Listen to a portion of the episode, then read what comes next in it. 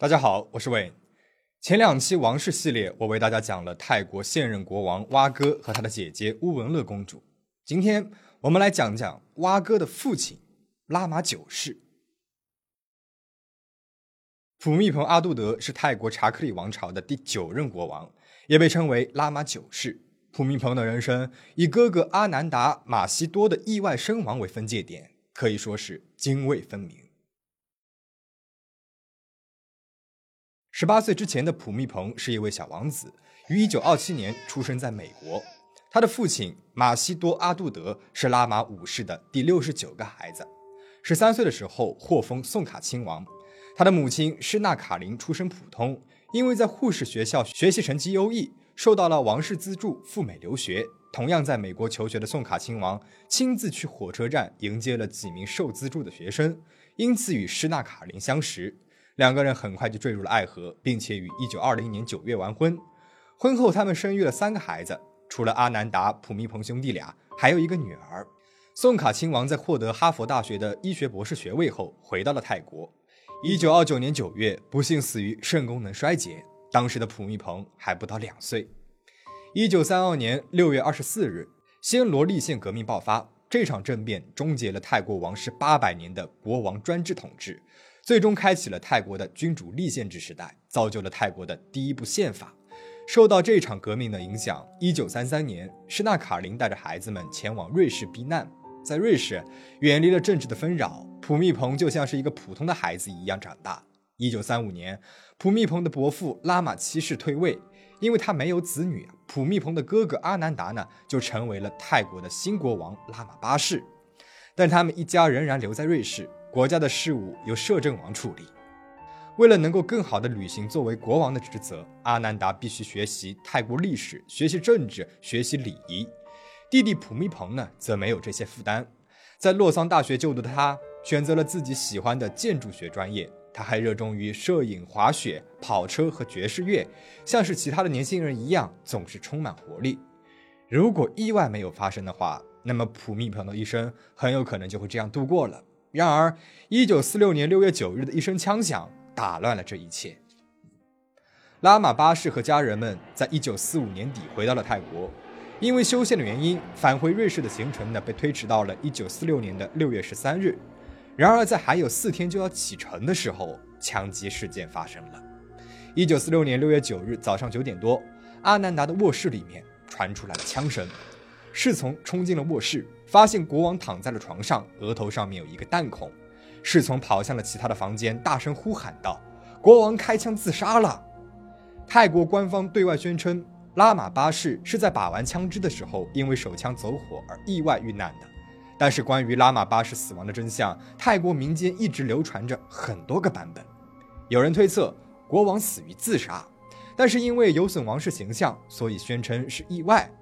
也有人推测是当时的泰国总理普里迪巴诺明派人谋杀了国王，因为他怕一个日渐强大的国王会阻碍他在泰国建立一个左翼政府。还有人推测是在泰国活动的日军情报军官受到了亲日的栾丕文宋堪元帅指使，暗杀了国王。还有人推测凶手是普密蓬，他在玩闹的时候误杀了自己的哥哥。最终，拉玛八世的三个侍从成了替罪羊，随着三人的被处决。拉玛八世之死成为了永远的未解之谜。普密蓬在哥哥死亡当天仓促即位，成为了新一任的国王拉玛九世。这一年他十八岁。即位之初的普密蓬在政事上毫无话语权，不过是个空有国王之名的虚君。他和哥哥一样，成为了泰国的国王，却远在瑞士求学，也和哥哥一样，失去了作为普通人的自由和快乐。他被迫放弃了建筑学专业，改学社会学，还选修了政治、法律等课程，为将来能够更好的治理国家做准备。正是在这一段时间里面，他邂逅了施利吉。施利吉的父亲是泰国驻法大使，普密蓬访问法国时住在巴黎的泰国大使馆。普密蓬和施利吉的初遇其实并不算愉快。据施利吉后来回忆，他第一眼看到普密蓬就觉得他很讨厌。因为普密蓬原定下午四点到达，结果七点钟才出现。骄傲的施利吉在等待国王到来的三个小时里，被要求不断的练习屈膝礼，这让他很不情愿。而且他们对音乐的喜好也是大相径庭。施利吉对于波普有浓厚的兴趣，而普密蓬呢则喜欢管弦乐。他们在用晚餐的时候一直在讨论音乐，但是没有达成一致。最后，被莫名其妙的胜负欲支配的普密蓬带着施利吉出去听了几支管弦乐队，试图用音乐本身去打动这个女孩。结果却是普密蓬先被美丽活泼的施利吉给打动了。音乐上他没有赢，而感情上他更是把自己输得精光。拉玛十世，也就是蛙哥的那一期，我们讲过啊。施利吉的祖父和普密蓬的父亲是同父异母的亲兄弟，所以算下来，施利吉其实是普密蓬的堂侄女。不过，泰国王室一直都有近亲结婚的传统，他们的感情在泰国也不算是惊世骇俗。但是，普密蓬还没有来得及向施利吉示爱，意外先到来了。一九四八年，洛桑附近发生了一起车祸，当时行驶在普密蓬前面的一辆卡车突然停了下来，避让两名骑自行车的人。普密蓬驾驶的汽车撞上了卡车的后方，他的后背和脸上受了伤，右眼也因此失明。普密蓬当时伤得很重，他担心自己心里话还没有机会说出口，在被送往医院治疗的时候，他就从口袋里面掏出了施利吉的照片，告诉侍从送给他，我爱他。收到照片的施利吉被感动了，他没有想到普密蓬会贴身保管自己的照片，也没有想到在危急时刻。普密蓬最先想到的竟然会是自己。在普密蓬住院期间，施利吉常常去看望他。普密蓬的母亲施纳卡林也乐于促成这一段婚姻。他安排施利吉到洛桑的一所高中读书，以便就近照顾普密蓬。两个人的感情在这一段时间里面日益深厚。普密蓬喜欢画画，施利吉就是他的缪斯。普密蓬热爱摄影，他拍摄的施利吉的眼睛里面总是流露出情意。他们于一九四九年七月十九日在洛桑悄然订婚，并于一九五零年四月二十八日正式成婚。普密蓬向施利吉承诺，一生只许他一个人。一九五零年五月五日，普密蓬于曼谷大皇宫正式加冕为泰国国王。最初，普密蓬在政事上并没有什么话语权。据国王自己后来回忆，那时候当他开口提出建议时，老练的政客们就会说：“陛下，您什么都不懂。”他只能够闭上嘴，变得日益沉默。音乐代替了语言，成为了普密蓬表达自己的方式。他组建了一支名字叫 One Like Crime 的乐队，在王宫里面开设了一个无线电台，每周五晚上定时演出。普密蓬不拘一格的做法，首先吸引了年轻人的目光，他们觉得国王新派又时髦。随着乐队越来越受欢迎，普密蓬开始在当地的大学演出。一九五六年，普密蓬与被誉为摇摆乐之王的本尼古德曼搭档，在曼谷的王座大厅里面进行了两个小时的即兴演奏。而此时，泰国的政治形势也悄悄地发生了变化。自一九三二年泰国发动暹罗立宪革命之后，军人集团在泰国一直有着极大的影响力。王权虽然被削弱，但是王室宗亲为了维护自身的利益，抱团形成的保皇派也是一股不容小觑的力量。再加上新兴政治势力组成的民选政府，三股势力相互制衡，此消彼长的态势在泰国持续了几十年。一九五七年九月，掌权的军事寡头内部发生分裂，沙利他纳勒推翻了栾丕文元帅的政权，而普密蓬借助此次政变，与是阿里结成了同盟，迅速站稳了脚跟。也正是这一次同盟，恢复了八十四年之前拉玛五世时代就已经被废除了的匍匐跪拜礼。原来，栾丕文被推翻之后，沙利被任命为军事最高统帅，并且独揽军政大权。